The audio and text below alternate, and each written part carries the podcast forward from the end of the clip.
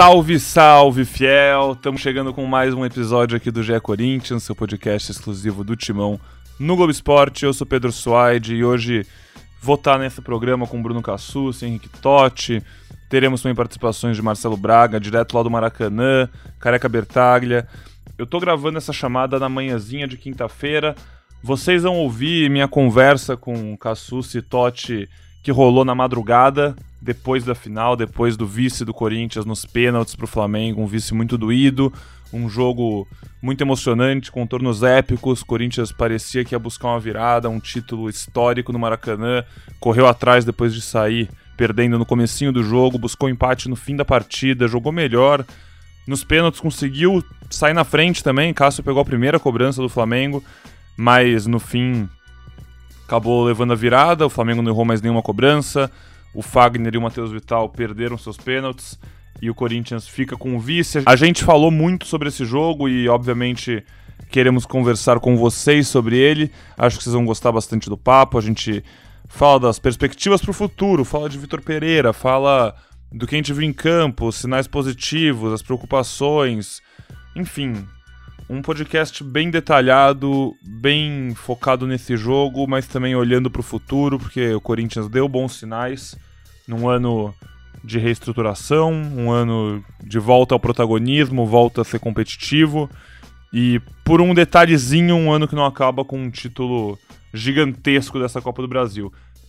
Na madrugada, na live, o Careca não conseguiu participar, então ali no comecinho do programa eu vou chamar um depoimento dele que também me mandou de madrugada já lá no Rio de Janeiro, depois de sair do Maracanã. Ele contou como é que foi a experiência dele, o dia dele indo até o Rio e vendo o jogo com a Fiel lá na arquibancada. Terceiro jogo do Careca esse ano no Maracanã, foi contra o Flá na Libertadores, foi contra o Flamengo e o Fluminense na Copa do Brasil também.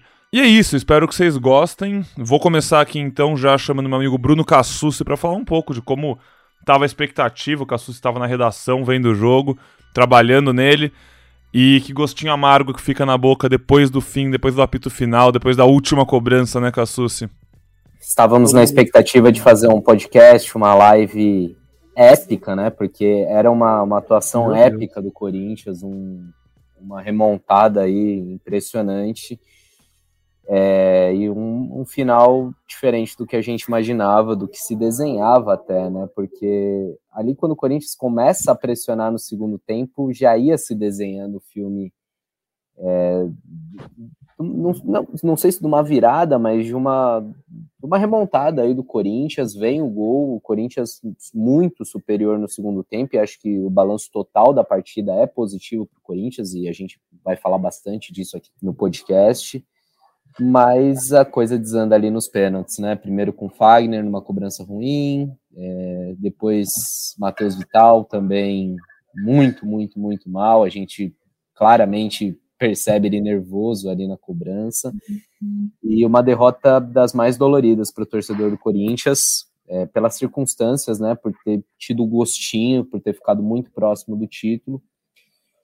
É, mas a gente ainda vai falar nesse podcast. Acho que não é cenário de, de terra arrasada, não. Acho que tem muita coisa para o torcedor corintiano olhar para frente com, com otimismo. Lógico que agora é, é tristeza, é chateação, mas, mas não está tudo perdido, não. Acho que é bem por aí, né, Totti? É, pouco ia, ia mudar muito pouco nossa análise, acho, aqui sobre o jogo e sobre tudo se o Corinthians fosse campeão. O Corinthians não foi campeão por um pênalti, né? Acontece. Não, detalhes, né? Futebol não é assim. Mas... Pelo gol perdido ali do Roger Guedes, por é. exemplo, que depois a gente vai tá passando os melhores momentos aí, a gente vai ver também o gol que o Roger Guedes perde ali.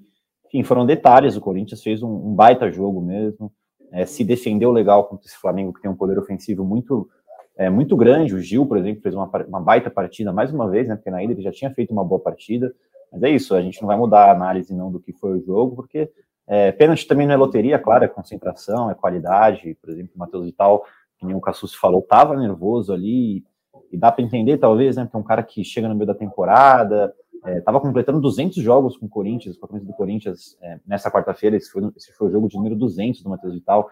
Imagina toda a carga emocional que tinha ali para ele, ele sai muito abalado depois do pênalti. Mas concordo com você, Pedrão, é, não tem como, não é terra não, É, não tem como a gente mudar a análise do jogo por uma derrota nos pênaltis. Se o Fagner faz aquele gol ali, a gente tá, a gente estaria falando a mesma coisa aqui, porque o Corinthians de fato fez o segundo tempo muito bom. Ali no primeiro tempo a gente já viu o Corinthians que começou com 18% de posse de bola e aumentando gradativamente a posse com o passar do tempo ali. É, chegou no final do, do, primeiro tempo, tinha notado aqui, com 47% de posse de bola. É, aí aos 25 do segundo tempo virou, já tinha mais posse de bola que o Flamengo, já controlava melhor o jogo, as mudanças também fizeram bem, o Juliano entrou bem. Enfim, o Corinthians foi, foi guerreiro, o Corinthians jogou bem, esse aí que está aparecendo na imagem é, não fez uma boa partida, podia ter feito uma, uma partida melhor com aquele golzinho que perde, talvez é, depois ele sente um pouco o golzinho perdido ali. Enfim, concordo com você, Pedrão. O Corinthians, o Corinthians fez um bom jogo, sim, tem que ser aplaudido, jogou de. Vamos usar essa frase aí que todo mundo jogou de igual para igual ali contra o Flamengo, até jogou melhor Agora, antes da gente seguir aqui, mergulhar de vez no jogo e o que ele significa e seus desdobramentos para o Corinthians, enfim, Vamos ouvir um depoimento bem legal do nosso careca Bertaglia, voz da torcida, que não tinha como não estar nesse podcast. Estava no Maracanã, viu com os próprios olhos essa noite histórica para o futebol brasileiro, histórica para o Flamengo, histórica para o Corinthians, querendo ou não, mas uma noite que testou bastante o coração, né, careca? Acho que foi bom para ver se estava tudo em dia, porque exigiu. Seja bem-vindo, amigo. Fala, rapaziada do podcast. Cara, é muito difícil falar qualquer coisa agora assim. Porque é mistura de sentimentos, é... a gente estava muito perto de um título épico, um título que seria histórico. É... Falar um pouco do meu dia aqui, a gente veio de carro, toda essa tensão, dois dos meus amigos sem ingresso, a gente correndo atrás disso, chegando aqui no Rio, mas graças a Deus acabou dando certo é, mistura de ansiedade, tensão, mas muita confiança. E acho que o Corinthians desempenhou muito bem uh, os 180 minutos. Foi melhor em muitas partes desses 180 minutos. Talvez se teve um tempo, desses quatro tempos que tiveram na final, um tempo mais desigual foi esse segundo tempo. O Corinthians amassou o Flamengo, o melhor time do Brasil. É, era aquele. O gol tava muito na cara, acabou saindo. E daí o jogo vai para os pênaltis e infelizmente a gente estava muito perto e o título escapou pelos, pelos dedos. Mas sinto, claro que eu não posso falar por toda a torcida assim, mas pela reação a gente se sentiu representado em campo e esse é o Corinthians. É, o ganhar ou perder, entre aspas, vira um detalhe quando o time representa o que essa camisa pede, o que essa torcida pede, o que essa torcida exige, na verdade. E acho que o time cumpriu bem toda essa do que se espera dele. Não foi dessa vez, futebol só um vence, mas o Corinthians volta a ser protagonista, algo que a gente sentia que precisava acontecer o Corinthians não pode entrar no campeonato para brigar pela oitava posição, pela décima posição, ser coadjuvante. E eu tenho certeza que esse ano é uma amostra do que vem pela frente. E hora de lamber as cicatrizes, as feridas, mas tenho certeza que amanhã é outro dia e nós vamos estar, tá, para variar, apoiando o Corinthians como tem sido a nossa vida inteira dolorido, mas orgulhoso do que esse time fez. Eu brinquei aqui com meus amigos, pô, não serviu de nada ter jogado bem, é, tudo que a gente fez na arquibancada, e daí eles falaram que não, que serviu sim. Isso é ser Corinthians. Ser corintiano é ser também um pouco mais brasileiro, é ir além de ser ou não ser o primeiro. É isso, gente. Vai, Corinthians. Obrigado, careca. Bom retorno. Imagino que talvez até esteja ouvindo o podcast aí na estrada, voltando do Rio. Agora, seguindo aqui. Cassucci, uma coisa que acho que pelo menos me chamou a atenção, vendo essa final do Corinthians e comparando com outras decisões que o Corinthians teve recentemente. E aí acho que é uma coisa que já me chama a atenção desse Corinthians do Vitor Pereira como um todo. É um time muito mais maduro emocionalmente, a impressão que passa pra gente, né? como um todo em decisões. A gente viu o Corinthians muitas vezes nos últimos anos. Você que é um cara que está na cobertura diária do Corinthians aí como setorista há cinco, seis anos, se não me engano, depois você corrige, mas vimos já nos últimos anos muitas decisões onde o Corinthians perde a cabeça, que o Corinthians era muito pilhado, o Corinthians tem expulsão, é, não consegue entrar no jogo, toma um gol e desaba completamente. E dessa vez, mesmo atrás do placar, segundo tempo inteiro, o Corinthians com muita calma, o Corinthians muito seguro do que estava fazendo, sabendo que o gol podia chegar naturalmente e sem entrar na pilha. Os jogadores do Flamengo, inclusive, muito mais pilhados que os do Corinthians, parece, dentro de campo, mesmo vencendo. Isso é uma coisa que acho que parece diretamente relacionada com o trabalho dessa comissão técnica, né? É, eu, eu, cheguei há sete anos aqui na, na cobertura do, do, Corinthians. Braga, que, que tá lá no Maracanã, já tem um tempinho a mais. A Ana também já, já tá nessa caminhada há um tempo. É, e nesse período cobri títulos, cobri também derrotas, faz parte. Nunca cobri um, um intervalo tão longo é, sem taças, já são três anos, algo que não acontecia no Corinthians desde 94. É, mas falando de, desse aspecto emocional que você citou, Pedrão, é, acho que a gente, primeiro, tem que falar de um Corinthians que nessa temporada, por muitas vezes, é, sofre gols no começo do jogo, e hoje não foi diferente, levou um gol ali ao, aos seis, sete minutos, mas demonstrou uma, uma força mental e, e, e bola mesmo, e repertório para se reerguer durante o jogo. Ali até os 20 minutos foi um, um sufoco grande, o Corinthians teve momentos ali de beirar 20% de posse de bola, de não, não conseguir sair do seu campo de defesa. Com o passar do jogo foi crescendo, termina o, o primeiro tempo de igual para igual, equilibrado, e o segundo tempo, um Corinthians é, que se, se ajusta taticamente, né, que consegue, com a saída do Lucas Piton, que era a grande surpresa do Vitor Pereira para a final, e que não rendeu bem, com a saída dele e a entrada do Adson, o Corinthians volta para o jogo e volta muito bem. É lógico, é, cede chances ao Flamengo, até porque o Corinthians teve que se abrir, teve que se expor um pouco mais. O Flamengo tem gol anulado, mas um Corinthians que conseguiu ser frio, um Corinthians que foi sufocando o Flamengo. E a, eu, a gente não está no Maracanã, mas a gente via pela TV que a torcida também cresceu e em muitos momentos a gente ouvia muito mais a torcida do Corinthians do que a torcida da casa. Na maioria mesmo. dos tempos, hein? é, mesmo com, é. com um placar adverso. E, e tô para falar que se não é o sinalizador ali esfriar um pouco o jogo, se você tivesse mais acréscimo, se tivesse mais tempo, acho que, que o Corinthians poderia até buscar a virada no tempo normal. Se a gente fosse para prorrogação, o Corinthians poderia ter matado o jogo com, com a bola rolando. Nos pênaltis, o time começa bem, e aí depois é o que a gente está vendo aí. O Cássio faz a defesa, o Corinthians fica na frente, mas desperdiça com o Fagner, depois com o Matheus Vital, e aí acaba sendo derrotado. Mas é, do ponto de vista técnico, acho que até taticamente, assim, lógico, né? Engenheiro de obra pronta. Depois que as coisas acontecem, a gente pode falar: ah, a decisão do, do Vitor Pereira com o Piton não, não, não deu certo. Não deu. Mas poderia ter dado. A, a, ideia claramente era sustentar um pouquinho mais, né? Fechar aquele lado esquerdo da defesa, ganhar um pouco de, de força defensiva. E até, até, conversava com o Totti aqui na redação antes do jogo. É, é muito mais fácil você é, ir, ir, lançando armas ofensivas se você sai atrás do placar, do que você começar com o Adson lá e aí, quem sabe, levar um a zero e aí o que, que você vai ter para mexer, né?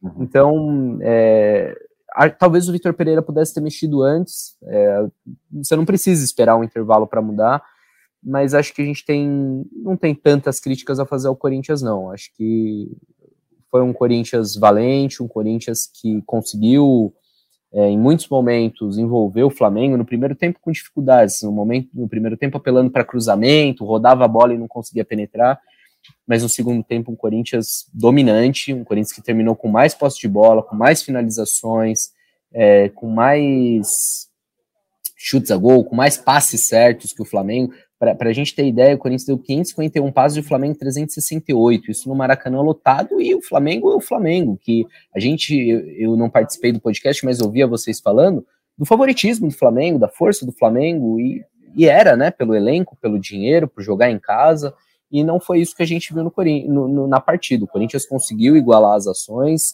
é, conseguiu ser superior no segundo tempo e o jogo foi decidido nos detalhes. Foi decidido no, no gol perdido pelo Roger Guedes embaixo da trave, é, foi perdido nos pênaltis, foi perdido no pênalti não dado na primeira final, enfim, diversos pequenos fatores que, que acabaram decidindo essa decisão. Boa, já vou passar a palavra aqui pro Totti. Antes, rapidinho, a Paula, que tá aqui na produção com a gente, avisa que a gente tem uma sonora do Juliano no ponto. Vamos ouvir o Juliano, nosso artilheiro da Copa do Brasil, falou ali no gramado logo após o fim do jogo. Então vamos ouvir o que disse. Fez o gol, sai como artilheiro do time, até da competição com cinco gols. Claro que o time certamente está machucado, como a torcida também, mas que falar do tamanho da partida que o Corinthians fez aqui dentro da casa do Flamengo nessa final, Juliano.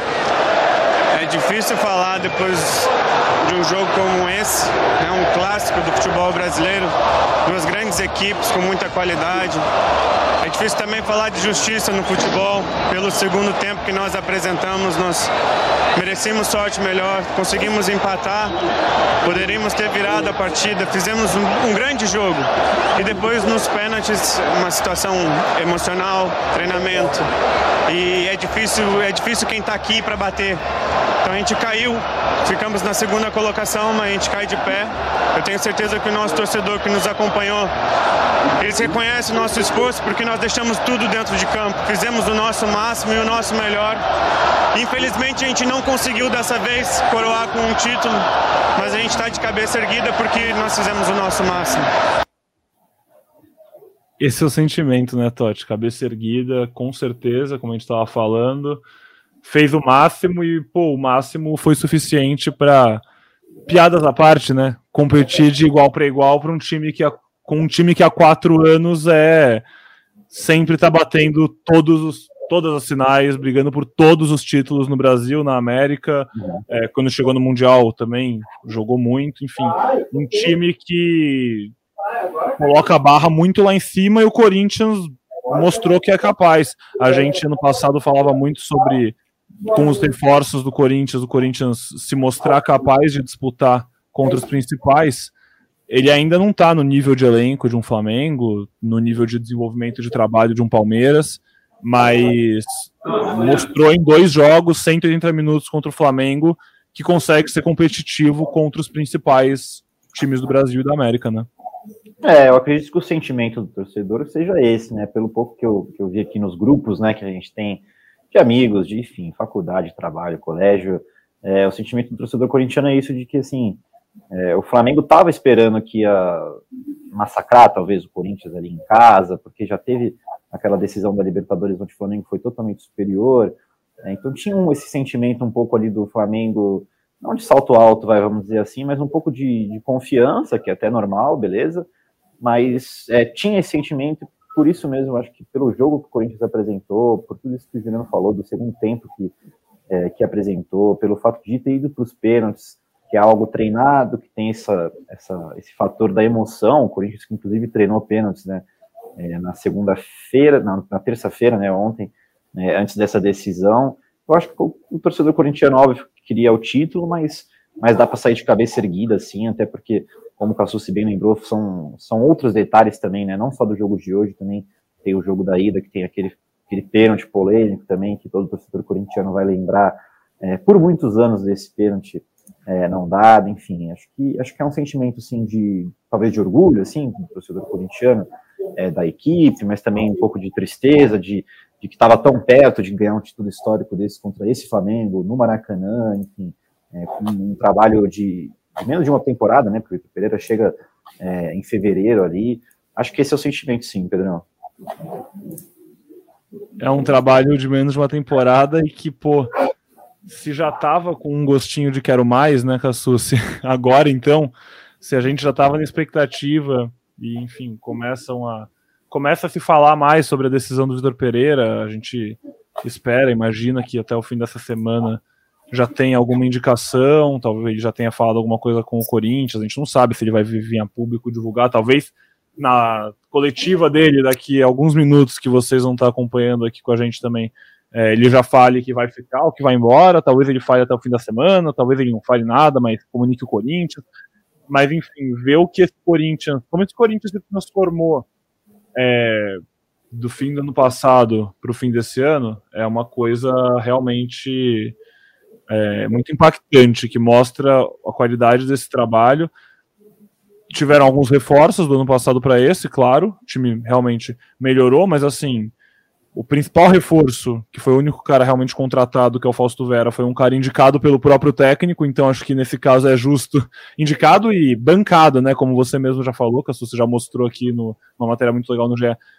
O Vitor Pereira fez questão que o Corinthians fosse atrás dele, então acho que dá para colocar o crédito dessa contratação também nele, sem falar em todo o trabalho, a evolução da equipe, crescimento de jovens, é, torcedor do Corinthians, acho que fica na expectativa de uma boa notícia agora, porque se o Vitor Pereira ficar, acho bem honesto dizer que dá para sonhar com 2023 bem legal, bem competitivo, de, de disputa por títulos, enfim.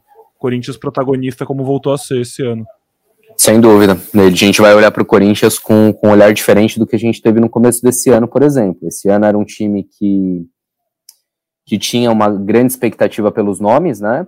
Pelos jogadores que foram contratados no fim do ano passado, mas que ainda era uma incógnita, né? A gente não sabia se esses caras iam desempenhar juntos, porque no brasileiro ficou aquela coisa ali de brigar pelo quinto lugar, ok, conseguiu vaga direta para Libertadores, mas nunca foi um time convincente, tanto que no, no, terceiro jogo da temporada demitiu o técnico, né?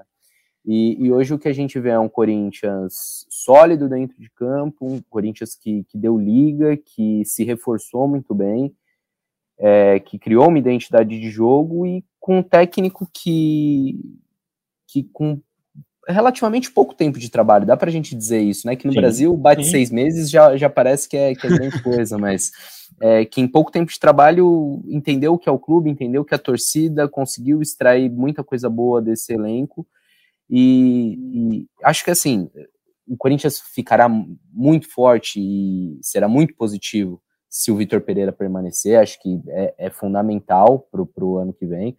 Mas se não ficar, também não é terra arrasada. É um Corinthians com um bom elenco, um Corinthians com, com bons jovens, com jogadores experientes que, que agregam.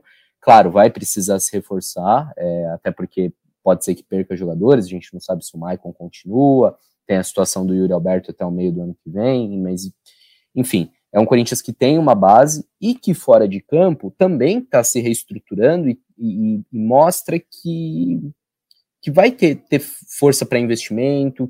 Não é aquele cenário de, de terra arrasada. Deixa eu tentar dar um exemplo. O Santos, por exemplo, quando perde a final da Libertadores para o Palmeiras, o day after não é só a tristeza do título, é de você olhar para frente e ver que aquele time não, não vai conseguir brigar por, por nada, uhum. porque o time vai se desmanchar, porque tá, tá com transfer ban, tá endividado, tá enfim, mil e um problemas.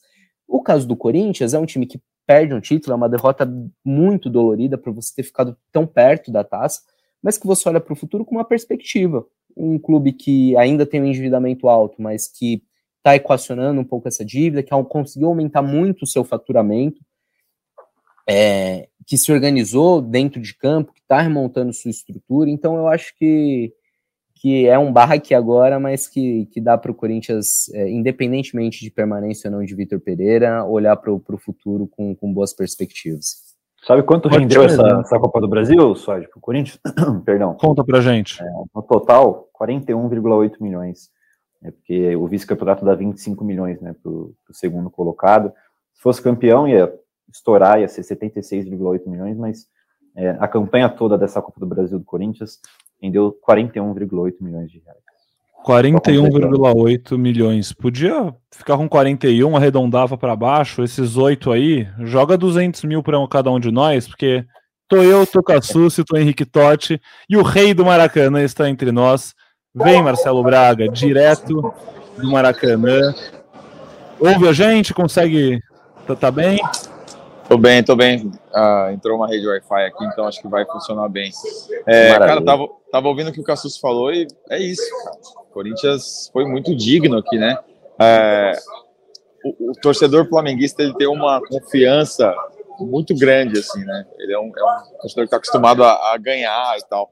Então, o que a gente ouviu nos últimos três dias é que o Flamengo ia atropelar. O Flamengo ia fazer quatro, ia derrubar o Corinthians. O Corinthians foi tratado como um time pequeno pelo torcedor do Flamengo, tamanha confiança do Flamengo. E aí o Corinthians vem aqui e depois de um primeiro tempo que não foi bom, sai com 1 a 0 aquele, aquela sensação de lucro. Mas o segundo tempo foi um segundo tempo de, de, de um time guerreiro, assim, que acho que tem que bater palma porque o Corinthians fez no segundo tempo de levar a decisão para os pênaltis. Poderia até, até ter resolvido isso no, no, no campo ali, né? No, no, no, segundo tempo. A chance que o Roger Guedes perde é uma chance que é, é difícil de, de desperdiçar numa decisão como essa.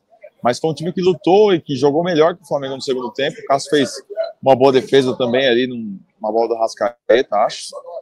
Mas foi um comportamento muito grande, assim. O Corinthians foi gigante no segundo tempo e seria um título muito épico, né? Se, se, se saísse da forma como se desenhou. É óbvio, o torcedor, o torcedor tá triste, tá chateado com, com. O foco fica muito nos jogadores que erram o pênalti, né? O Fagner e tal, mas, cara, a gente já viu tanta decisão pro pênalti que pênalti é isso aí, cara. E, ah. e eu preciso devolver o colete aqui, hein? Ó, oh, rapaz, rapaz tá me cobrando colete aqui, ó. Ao vivo, exclusivo. Fala aí. Segura aí. Pô, o, o torcedor tá chateado, mas não tá bravo, né? É o que a gente tava falando aqui. Né? É. Acho que é por aí mesmo, Totti. Não é, é uma chateação mesmo ali, é uma, aquela tristeza. Putz, dava, hein, dava, a gente bateu de frente com esses é. caras, estavam achando que ia ser 3, 4 a 0, como o Braga falou. A gente, na terça-feira, né, no último podcast que a gente gravou, antes da final, falava, pô, imagina que épico, cara, o Corinthians ser campeão, com o Castro pegando pênalti no Maracanã, e, pô, o Renato Augusto converteu o pênalti dele ainda, né? Então, assim, tinha todos os elementos que a gente estava falando, e foi por um, é. um tico. Detalhe, cara, detalhe. É. É, e, Braga, que... Braga, só queria aproveitar você agora aqui com a gente você acompanhou o jogo da onde no Maracanã? Cara, acompanhei de trás dos gols, dos gols do que o Corinthians atacou, né? Primeiro tempo, depois mudei de lado e eu tô ali. E, ah, e os pênaltis eu eu tava do outro lado e atravessei o campo e fiquei pô, fiz, fiz videozinho do, da defesa do Cássio, espetacular a defesa do Cássio. Pênalti, né, do chute do Felipe Muito, Luiz. se estica demais. É, foi bonito. E como é, é que Braga? Eu ia pedir sobre o passar pra gente como foi ali, dentro de campo, ver isso, viver o clima da torcida, torcida do Corinthians na transmissão. A gente tava Cara, absurdo. É, eu queria saber de torcida, porque na TV parecia que em muitos é, momentos a Fiel cantou mais alta, tá? É, cara, sai o gol, né? E. Ventou no Maracanã, Muito cedo, né? Muito cedo. E aí o torcedor corintiano cantando, os caras olhavam assim meio estranho, quem, tava no, quem não tava muito acostumado, falou: que esses caras estão cantando, velho? 1x0 pro Flamengo, só dá Flamengo no jogo. É... Não, o torcedor do Corinthians foi espetacular. E quando for para os pênaltis, cantou Ah, o, o Maracanã, só o morcegão aí, ó. Espera, histórico, morcegão, histórico. Me botou em cima do trio elétrico 2012 do Anhangabaú. Até o fim. Deita. Perdão. A galera achou que eu tava brincando quando eu fui com o Braga, era o rei do Maracanã. O cara. vereador. E eu não lembro o que a gente tava falando, infelizmente. Da ah, torcida. Da torcida. Cara, não. A Raul Maracanã zicou?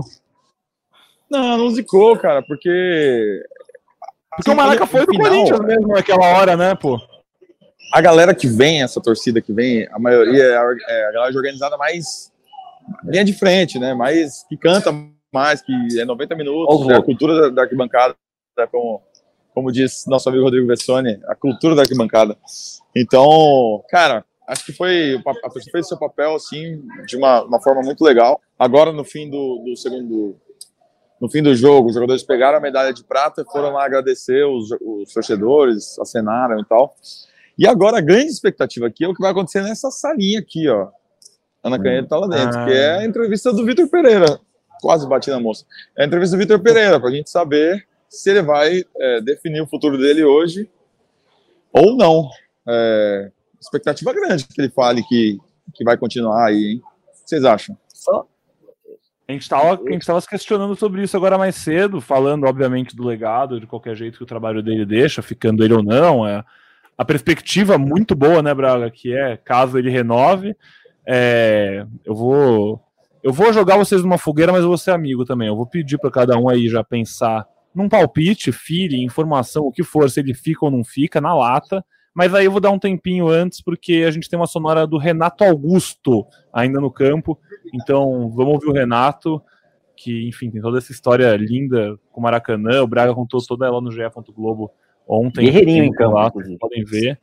E, enfim, Renato Augusto com vocês, vamos lá. Reequilibrar o jogo, ser muito superior no segundo tempo. Empatar o jogo, poderia até ter virado.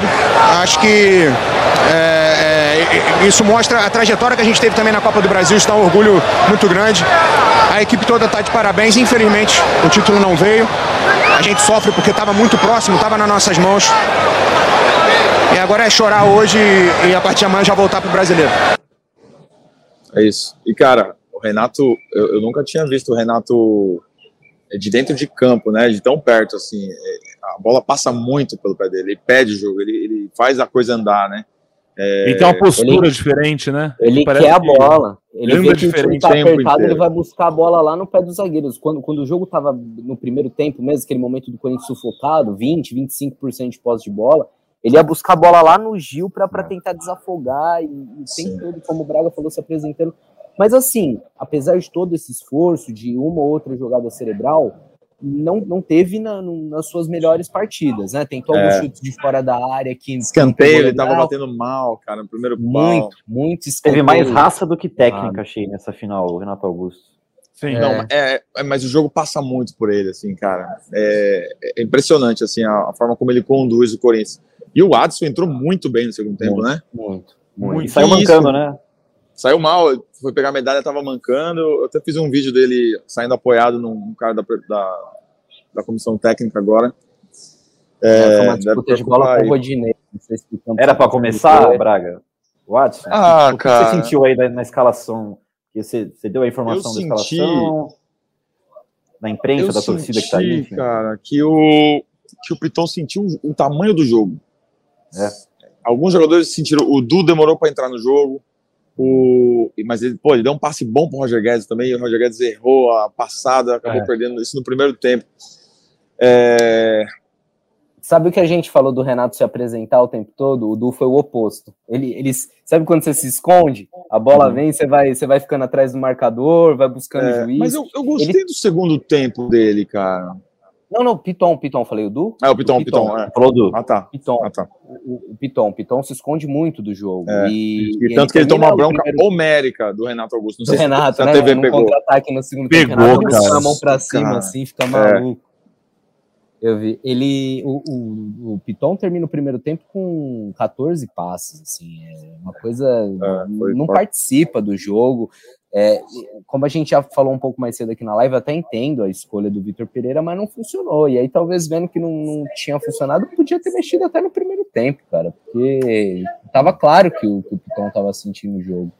Será que era hora de, de testar, Cassus? Perdão te interromper. É que não chega a ser um teste, né? Até a gente, eu lembrei no, no pré-jogo, é, a última vez que o Corinthians jogou assim foi contra o Flamengo, no, no Campeonato Brasileiro, que o Corinthians ganhou 1x0 gol contra do Rodinei, tinha sido a última vez.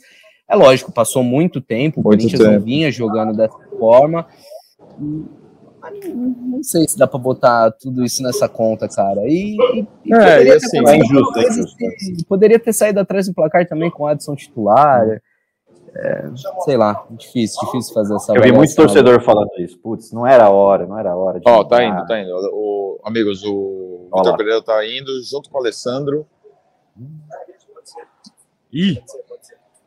E, e com, o chefe vai junto? É, o Alessandro e o, e o Vitor Pereira. Vou sair, tá? Já vocês mostram aí. Beleza. Obrigado, Braga. É, a gente vai tentar gente... plugar o sinal, será? Vamos, será que a gente consegue transmitir essa coletiva? Senão a gente traz, traz as informações aqui, vamos trazendo as repercussões. A Ana Canhedo tá por lá. É, eu, a gente falou de torcida, Pedrão. Eu queria só falar uma coisa, cara. Eu vi muita gente criticando, pô, você acende sinalizador depois que seu time faz o gol, sabe que isso vai esfriar o jogo tal. Cara, eu até entendo esse ponto de vista, mas eu acho que a gente não tem que criticar o torcedor, não. A gente tem que criticar esse regulamento bizarro, cara. Você não pode acender pisca dentro do estádio. É, ah, mas é, é, perigoso. Gente, quem frequenta a arquibancada sabe que não, não tem nada é. demais. O sinalizador perigoso é aquele que, que dispara, o sinalizador que aconteceu lá em Ururu, a fatalidade, que explode. O pisca, Aí tem que parar o jogo porque acender um pisca é. na arquibancada. Perigoso é o morteiro que a torcida do Flamengo jogou do Corinthians semana passada. Perigoso é o torcedor invade campo e dá voador em jogador, como a gente já viu em mais de um caso esse ano, mas pelo amor de Deus, gente. Também acho que é muito legal falar isso com a Sus, porque eu concordo, eu concordo total com você nessa. Acho que. Claro, né? Não pode, mas pelo amor de Deus, acho que. É, não, a gente acha é o máximo, né? Tipo, antes do jogo, olha a festa, olha que coisa é. bonita, o sinalizador aceso. Aí acontece na Argentina lá, puta, olha a festa que Exatamente. os caras fazem. Aí aqui é proibido, não pode, é, é um problema, é isso, sei lá. Enfim, o clima no Maracanã estava digno de uma grande final, como foi semana passada aqui na Neoquímica Arena.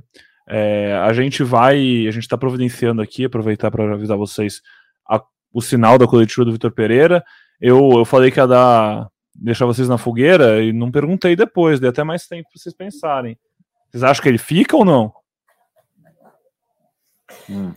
Ah, Pedrão, até um tempo atrás, eh, eu achava que não. Os sinais eram que não. A gente ouvia que ele não gostava muito da cidade, é, ouvia o problema da questão familiar, de não poder trazer a família para cá por, por, conta da sogra, né? Que a sogra tem um problema de saúde e não pode deixar Portugal. É, e, e, um pouco de feeling também, né? Porque se, se, o cara vai ficar, por que, que ele já não avisa logo, né? Por que, que ele não tira essa carga? Mas, uns tempos para cá, o, o burburinho é outro, né? O tom é mais de confiança que ele vai permanecer. Tudo isso para falar que eu não sei, cara. É, tô mais propenso a dizer que não, que não fica. Mas, puro chute, puro chute. E Henrique, é, eu, tô na, eu tô na mesma, tô na mesma tô na mesma. Quero ouvir dos nossos nossa audiência qualificada aqui nos comentários se acham que o Vitor Pereira fica ou não pro ano que vem. A coletiva dele, enfim, já deve estar tá começando. Daqui a pouquinho a gente vai rodar ela aqui para vocês acompanharem. É, tem até a votação aqui já no, no nosso YouTube. Vitor Pereira deve seguir no Corinthians? Interrogação. Eu vou votar sim com... Aqui. Eu vou votar com sim também, porque ah, é. 70% dos nossos votantes. Sensatos, então.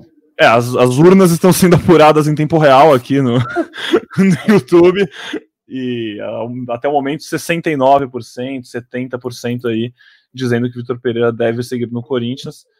A galera tá confiante, vamos ver. É, mas acho que esse é o clima. Nossa, obviamente, grande parte da nossa audiência é corintiana e tá torcendo muito para que ele fique. Pedrão, mas Pedrão, agora... é, parte aí para informação. A gente ainda não conseguiu plugar o Vitor Pereira, mas já, já temos as primeiras respostas dele. É, falou que, que agora era o timing para ter uma conversa com a diretoria, que vai ter essa conversa e depois vai se pronunciar, ou seja, não saiu ainda a decisão dele, falou que vai ter uma conversa com o presidente e que não pode se pronunciar antes disso. Então a gente não tem ainda o Vitor Pereira aqui ao vivo, mas temos a informação é, que não tem informação por enquanto. Segue o mistério se Vitor Pereira permanece ou não no Corinthians em 2023. Difícil Calma. que ele cravasse, né? Permanência ou não. É. Depois dessa final. Ó, eu achava que assim, se, eu acho que o que o Braga comentou no nosso último podcast fazia bastante sentido. Se ganhar, acho que ele vai não vai querer roubar a festa para ele. Ele parece ser um cara, né, muito de grupo, tal. Ele acho que ia falar, pô, daqui a pouco a gente fala sobre isso, vou marcar uma coletiva, quem sabe já até marcasse para amanhã, sexta-feira, enfim. Mas se perdesse, eu achava que era possível ele já falar. Mas é bom que ele fala e abre o jogo, né? Ele, ele sabe que a torcida quer saber sobre isso. Ele também não, não se faz de louco, obviamente. É, fala que sabe que é o timing, que tem que conversar sobre isso com a diretoria, que vai conversar logo. E logo, logo, enfim, ele passa a sua resposta para o torcedor que, enfim, fica na expectativa. É, como o Renato Augusto muito bem falou ali depois do jogo, agora realmente tem que virar uma chavinha, né? Tem que manter o nível de concentração muito alto. Acho que o sonho desses jogadores era, era ganhar a Copa do Brasil muito, né? Além do óbvio, ser campeão, ir para Libertadores direto, tal. Era poder, assim, entre muitas aspas, encerrar o ano agora e até o fim. E ali levando o Brasileirão, claro, querendo competir, mas podendo rodar o elenco muito mais, podendo testar novas peças, quem sabe alguns jogadores da base tendo até mais espaço, e os jogadores mais que, enfim, esse ano jogaram toda quarta e domingo, tem alguns caras aí que jogaram, enfim, foram exigidos até o limite do limite e estão se machucando, voltando de lesão, enfim. Acho que o sonho era poder não ter que não ter que entregar muito ainda no Brasileirão, mas agora já é hora de virar a chave, porque, como o Renato falou, hoje vai chorar, hoje tem que chorar e tem que sentir uma derrota dessas, porque é dar tamanho essa final que é enorme, e se fosse para comemorar, seria para comemorar muito, se é para ficar triste, tem que ficar triste. Porque o futebol é assim. Mas a partir de amanhã, tem que começar a pensar que sábado já tem um jogo contra o Santos muito importante e que o Brasileirão está na reta final e que por mais que o Corinthians siga ali entre os primeiros, agora está em quinto com um jogo a menos do que o Flamengo, que é o quarto, depende apenas dessa vitória contra o Goiás fora de casa, que foi adiada, para reassumir sua colocação aí no G4, onde esteve quase o campeonato inteiro. O Corinthians precisa batalhar porque está pegado. Dificilmente não vai para Libertadores, mas tem que garantir uma vaguinha na fase de grupos direto, né, para o ano começar mais tranquilo. Com certeza, com certeza. E se a gente abrir a, a, tabela aqui, ó, vamos, vamos passar por ela aqui, já que Copa do Brasil ainda é o assunto, mas vai ser passado para o Corinthians, né? O Corinthians é o quinto colocado com 54 pontos. Importantíssimo mesmo. Com um jogo a menos, né? Sempre, sempre bom lembrar, porque o do Goiás foi, foi adiado. Então, o Corinthians é o quinto colocado com 54 pontos, e vai ser importante essa, essa classificação, porque aquela fase preliminar da Libertadores é chatinha, né? Dá uma atrapalhada no calendário. O corintiano, na pré, então, pré-temporada. Pelo amor de Deus. É, chatinha então, é pouco. Tem todo esse histórico, é, é bom é bom evitar mesmo é, essa primeira fase. E o VP tá Muito falando bom. aqui da, do Piton, da escolha do Piton, ele queria ter losangos, losangos com homens completamente abertos. Lembrou até o que ele fez no treino ali, aquele treino aberto que a gente conseguiu ver. Ele meio que já estava dando uma, uma dicasinha ali, que ele, fazia, fez bastante isso desses losangos abertos ali na, nas pontas, é, ter duas linhas ali com, com, ter uma linha de dois ali na, na frente com o Yuri Roger. Enfim, já a gente vê se a gente consegue passar essa, essa entrevista para para não ser a gente falando aqui pelo Vitor Pereira, né? Porque a gente não tem o sotaque português dele. a gente está aqui na live ainda vendo os melhores momentos do jogo de novo. Acabou de passar o gol do Flamengo. É... Vocês acham que o Cássio se precipitou em sair do gol ali? A impressão que fica, né? Óbvio, pelo amor de Deus, ninguém aqui tá nem pensando em criticar o Cássio, porque fez uma partida muito segura como um todo, fez uma defesa milagrosa numa cara a cara do Rascaeta, enfim, Corinthians também só tá aqui esse ano por causa do Cássio, não, não, teria como chegar nem perto de onde chegou se não fosse por ele. Mas vocês acham que no gol ele se precipitou? A jogada do Flamengo é muito bonita, mas ah, vendo o replay, né, pelo amor de Deus, a gente falando aqui fácil, em câmera lenta, depois, o Pedro parece que tá saindo, tá saindo do gol, né, e sem muito ângulo, e o Cássio quando ele sai, ele abre uma janela para o Pedro poder chutar, né? Se o Pedro chuta e o Cássio tá no gol, a impressão que dá é que a maioria das situações ele conseguiria fazer Sim, essa defesa, talvez o zagueiro. Não sei. Ele deixa a bola correr um pouquinho, parece, né? Para tentar tirar. Para o passar do Cássio, né? Eu acho que aí vai mérito total desse atacante, que é um absurdo, chamado Pedro, porque ah, e do Everton Ribeiro também, né? A bola do Everton Ribeiro é impressionante. A jogada toda muito bem. Everton Ribeiro é impressionante também, né? Mas acho que o Cássio não falhou, não. É, o Everton Ribeiro jogou muita bola, mas acho que nesse lance o Cássio não falhou, não. É mais mérito do Pedro mesmo de ter dado essa passada maior, essa última passada maior para é. justamente ter esse ângulo, né, de bater por fora do Cássio ali. Que é Sabe que eu acho que dá uma vaciladinha? Acho hum. que o hum. Balbuena dá uma vacilada. Porque ele vai afundando e, e aí depois ele é ele que dá, deixa o buraco ali no, no que os uhum. técnicos chamam de funil na entrada da área, que é onde o Arrascaeta consegue o passe pro, pro Everton Ribeiro e aí ele dá, dá de primeira no Pedro. É. Aliás, não gostei da partida do Balbuena, achei que ele errou muito passe, é. a saída dele não, não tava legal. Teve um cabeceio que ele, que ele poderia pegar mais em cheio na bola, não foi bem. É, em compensação, o Gil, mais uma vez, como já tinha sido na primeira final, enorme. Achei uma partida muito boa do Gil. É, ó, essa daí também do Balbuena. Chega um essa pouquinho do, atrasado. O Balbuena, ele erra a saída do segundo gol, né? Que é aquele gol anulado do Flamengo. Que é anulado, é. Ele tenta, acho que o Yuri, aí o Davi Luiz antecipa, coisa que o Davi Luiz fez, fez muito bem nesse jogo, inclusive, né? Ele estava antecipando várias bolas ali que saíram da defesa. E aí começa toda a jogada ali que termina no gol o gol impedido do Pedro, né? Esse gol aí, no caso. Do Gabigol. É, acho que realmente o Balbuena um pouquinho abaixo. Roger Guedes, dá para dizer também, né? Abaixo hoje, não não criou e teve a chance do gol e ainda perdeu. É, não é também que. Não dá para reclamar hoje. Né? Hoje é, não. Hoje.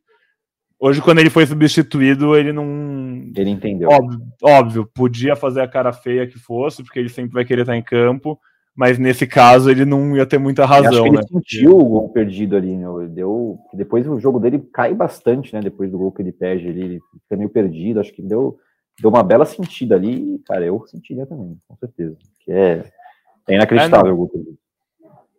É bizarro, realmente, perder aquele gol. Bolão ali. do Adson, inclusive. Bolão do Adson, como a gente falou, entrou muito bem no jogo. A gente está aqui passando mais ou menos por cima de algumas atuações individuais para comentar. Outro cara que chamou atenção para mim bastante e que vem chamando é esse tal do Yuri Alberto, viu, gente? Como ele é chato, como ele azucrina a defesa dos outros times. O Davi Luiz e o Léo Pereira, assim, exigidos ao máximo em lances até que a bola às vezes nem estava chegando, né? Ele tromba, gosta de trombar, gosta de dar o corpo, sempre está inteiro nas bolas e quando tem espaço, hoje não teve. E ainda assim, acho que fez uma partida bem boa, não teve nenhuma chance clara de gol. Quando bateu o pênalti, né, fez o dele, que era decisivo ali. É... Mas mais uma partida muito boa desse cara que chegou e ajudou bem a elevar o patamar desse time ali junto com o Fausto Vera, que também chegou mais ou menos na mesma época, o Balbuena, enfim, caras que foram dando pela primeira vez no ano uma cara para esse Corinthians, né, que foi se remodulando várias vezes. A gente está falando aqui do trabalho do Vitor Pereira, uma das coisas que acho que mais deixa o torcedor esperançoso é também o fato de ser um trabalho com claramente muita margem para evolução ainda, né? É um trabalho que é surpreendente porque o Corinthians teve muitos empecilhos durante o ano, elenco formado às pressas e enfim reformulado e lesões e caras com quem a gente contava muito, né, como William, não dando certo e tendo que reencontrar soluções, é, chegar numa final de Copa do Brasil, quartas de final de Libertadores, é, ficar o campeonato inteiro ali no G4, G5 do Brasileirão, de, dentro dessas circunstâncias todas, acho que ainda deixa mais esperançoso o torcedor para uma próxima temporada, porque se já foi bem assim, imagina com as coisas realmente poder, podendo ser organizadas, começadas do zero. Existe uma clara margem de evolução. E se Sobre a gente está falando. vai lá, vai lá, Todd. Não, vai lá, vai lá. Ah, eu ia falar do Yuri só, achei ele meio, talvez, ansioso ali, tava muito pilhado no jogo, porque tem uns. Tava até lendo o chat aqui. É, alguém citou um dos chutes que ele, que ele deu ali de fora da área, achei ele meio ansioso, tentando arriscar de longe toda hora. É, tem uma ali que ele pega de primeira também na entrada da área, é um chute totalmente errado ali, sem, sem posicionamento do corpo. Não sei, senti ele um pouco, um pouco ansioso, talvez muito pilhado ali, querendo fazer o dele. Enfim, só deixar isso do, do Alberto mesmo. Boa, e já que a gente está falando de, de destaques individuais, né? É, acho que a gente tem que falar do, do Juliano e do, do, de como ele foi grande nessa, nessa Copa do Brasil. Termina, inclusive, como artilheiro da competição, empatado com o Cano, com cinco gols. Fez gol, é, se não em todas, praticamente todas as fases, né? Fez contra a Portuguesa, contra o Santos, contra o Fluminense e contra o Flamengo. É, entrou muito bem na partida, no lugar do Duqueiroz. É, não, não se esconde da partida e tem uhum. estrela para fazer esse gol aí de primeira. É, cobrou pênalti, né? Muitas vezes a gente fala do cara que faz o gol no tempo normal e, e nos pênaltis dá, dá uma entregada. Ele teve, teve frieza, teve coragem de bater. Acho que, é um cara que, que sai maior também dessa decisão. É, o Pedrão, você estava falando do, do futuro, né? Um pouquinho. O VP tá, a coletiva do VP tá rolando. É, vamos abrir aspas aqui para ele que ele fala um pouco é, de futuro, ó, abrindo aspas para o VP aqui, ó, ele fala o seguinte: independentemente do trabalho que fazemos, não é só pensar no, pre no presente, é pensar no futuro. Eu acho que o trabalho no Corinthians tem base feita e vai ser mais forte no futuro comigo ou sem mim. Eu ia falar semigo, mas é. Semigo. Ele não falou isso, né? Eu ia fazer essa brincadeira.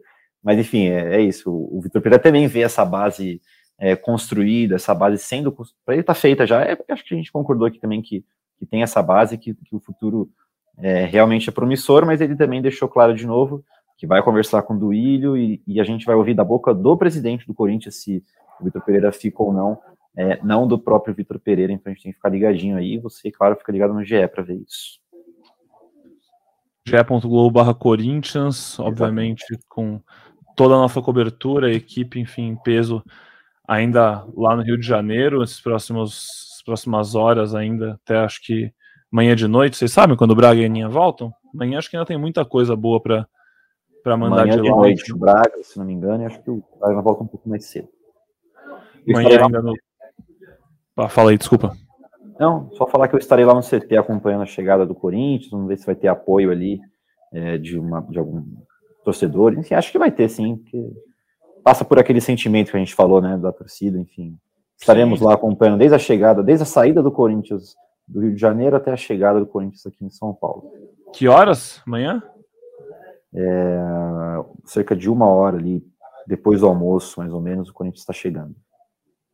Boa. Ficam, vocês ficam ligados nisso também aqui no ge.globo Corinthians, nossas, nossas redes sociais, no site, no YouTube do GE, enfim. Vocês sabem onde achar a gente, né? A gente está em todo canto. É... A O coletiva. DT soltou um futebol Pereira- não é Playstation aqui, na coletiva. Futebol não é PlayStation? Futebol não é Playstation. Alguém perguntou provavelmente da, da saída do. É, porque ele responde: quem é que você tiraria da equipe para entrar o Juliano? Futebol não é PlayStation. Enfim, de novo, ele está falando sobre isso das substituições ali, de, de tentar manter a intensidade. Foi o que ele conseguiu de novo, né? Que a gente estava falando aqui. O Corinthians melhora com as alterações, é, mantém a pressão lá em cima, enfim. Coletiva rolando aí. É, o, o Juliano é um cara que, como o Castucci muito bem destacou, um dos grandes nomes do Corinthians nessa campanha. E é curioso, né? Porque ele é um cara que, se você tira a Copa do Brasil dessa temporada, né? Da, da existência dessa temporada, o Juliano seria um coadjuvante como um todo, né? Fez. Pô, assim, chegou com uma expectativa alta ali já no meio do ano passado, junto com Renato, Roger e William, que foram os quatro primeiros contratados nessa reformulação toda e, enfim, que fizeram o Corinthians já subir um pouco de patamar. Mas ele esse ano não, não chegou a se consolidar como um grande titular em nenhum momento, mas mesmo vindo do banco, ele é o cara dessa Copa do Brasil para o Corinthians, enfim, mostra que ano que vem é um cara que pode ainda ser muito bem utilizado, que pode entregar muito mais. A qualidade dele é uma coisa que a gente sabe que não falta desde que ele veio, e é um cara com muita identificação também. O Careca, é, a gente ele ainda não conseguiu entrar, imagino que a internet lá ainda esteja ruim, muita gente no estádio, mas o Careca é um cara que sempre fala que hoje no Brasil não tem time com um elenco mais identificado com a torcida do que o do Corinthians. E o Juliano é um cara que, mais de uma vez, já falou que ele escolheu voltar para o Brasil e escolheu vir para o Corinthians porque ele é corintiano, ele queria realizar o sonho de jogar no Corinthians. É, então é mais um desses caras que a gente vê e a gente aqui já ouviu hoje o Renato Augusto e o Juliano falando, e a gente consegue ouvir na voz, nas palavras, na expressão deles, que são dois caras que sentem essa derrota realmente como torcedores. É um elenco muito identificado e um elenco que vai querer dar essa volta por cima no que vem. E para ser campeão, né, como a gente fala, você tem que chegar. Então, assim, Corinthians, aos poucos, vai voltando a chegar, vai voltando a bater lá em cima, vai voltando a se colocar entre os primeiros. Só assim que vai realmente voltar a ser campeão. O Corinthians agora está indo para sua quarta temporada consecutiva sem título, que não acontecia desde ali no começo dos anos 90. Se não me engano, 93, desde 92, 93 o Corinthians não ficava quatro anos 93, né? Porque 91, 92. É, não ficava tanto tempo sem ganhar um título. São três anos, não? 20, 21, 22. Ganha 19 Paulista. Isso. Três anos, então é isso. é, são Três três anos, que três nem anos. foi no- nos três primeiros anos da década de 90 ali. Isso. Isso. Cinco de nacionais, né? E cinco anos sem nenhum título nacional. Que é O o que mais que- conta pra mim, assim. Sim, sim. Foram dois. Os dois paulistas que o Corinthians ganha ali em 18 e 19 são, são muito marcantes, né? Pelo jeito que são.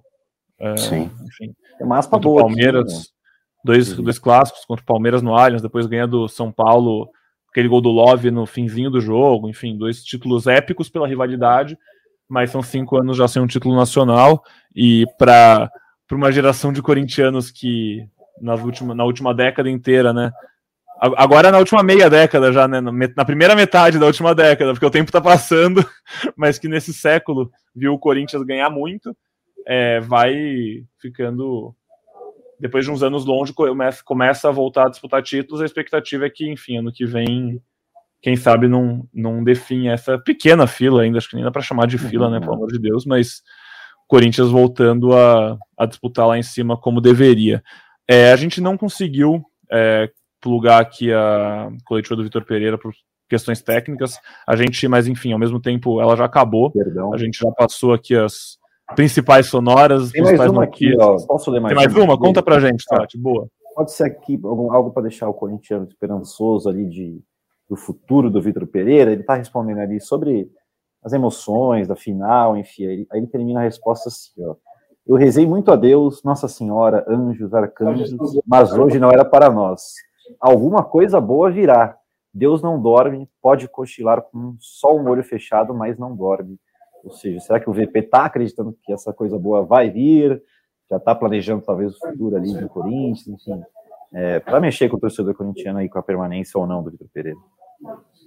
41,8 milhões de reais, né, Totti? Que caiu na conta? 40, eu falei para botar é, 41. Caiu 25 hoje, né? Que é o vice-campeão já ganha 25 na hora ali, então. Ah, é, esses 25 já, cara, transfere direto para Portugal. Já manda trazer a família, galera. Não tem, não tem. Faz o Pix agora. Faz o Pix pra sogra, ali. Faz o Pix pra sogra. É isso, vem. Acho que é por aí que passa o sentimento do torcedor do Corinthians agora. Vamos ver. A gente deixou vocês por dentro das principais é, respostas do Vitor Pereira. A gente não conseguiu realmente passar a coletiva, mas lá no ge.globo Corinthians é, você já consegue ver daqui a pouquinho toda a repercussão, tudo que ele disse, as principais notícias, as principais análises, né? enfim, tem um pouco de tudo para você lá sobre essa final. A cobertura ainda vai longe, nossa equipe não para de trabalhar. A gente aqui na live vai ficando por aqui, vou encerrando esse programa com o Cassus e com o Totti, passar aqui para eles se despedirem, um, um comentário, e vamos deixando vocês aí nessa madrugada com esse gostinho amargo, né? Torcedor do Corinthians que está aqui na nossa audiência, nossa audiência é fiel, um gostinho amargo de um vice-campeonato, mas acho que depois de respirar e, como disse o Renato, chorar bastante hoje, já, já, já esteve pior. É, perder assim faz parte para um dia ganhar. Não sei se foi muito poético, Bruno Cassus. Não, eu acho que é isso aí, Pedrão. Acho que, apesar de tudo, o torcedor corintiano vai dormir triste, mas acho que pode dormir orgulhoso orgulhoso de sua torcida, orgulhoso de um time que, que se entregou do começo ao fim, que representou o espírito desse clube, orgulhoso da trajetória, né? Porque o título não bateu ali por detalhes, mas foi uma baita campanha do Corinthians que, que goleou um rival, que conseguiu recuperar é, na, nas quartas depois de tomar 2 a 0 no jogo de ida, que foi valente é, para buscar o resultado contra o Fluminense duas vezes no Maracanã, que conseguiu é, buscar um empate contra o todo-poderoso Flamengo no Maracanã. Então, o torcedor vai dormir chateado, mas acho que, que pode ter orgulho desse time sim e pode olhar para o futuro de forma esperançosa. Boa, Cassucci, obrigado. Totti, muito obrigado também por pela sua companhia aí. Dê seus, suas palavras finais para nossa audiência. É isso, falamos tudo já, falamos bonito aqui, Cassu se encerrou bem. É, fazer uma brincadeira com o chat aqui, o que tem de flamenguista nesse chat do Corinthians, tem uma, tem uma live só do Flamengo aberta, gente. Olha lá, ó, tudo do Flamengo rolando, deixa os corintianos em paz aí no chat, meu. Olha lá, ó, 12 mil pessoas naquela. Do, na Estamos numa live de luto aqui, os caras sem respeito. Brincadeiras à parte é isso, amigos. Aquele abraço para vocês.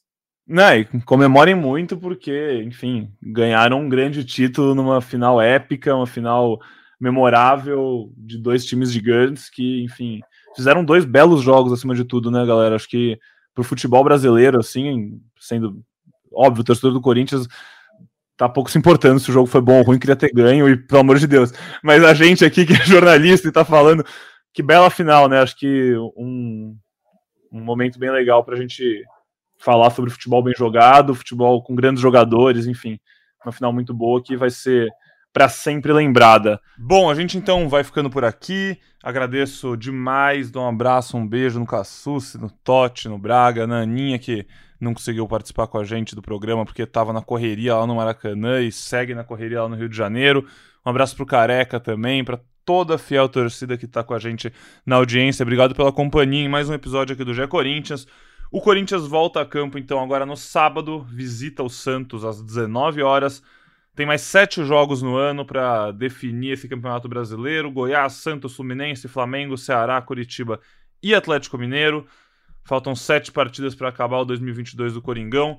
E aqui no GE Corinthians você vai ficando por dentro de tudo que acontece e vai acontecer, tá certo? Logo, logo a gente está de volta. Até a próxima!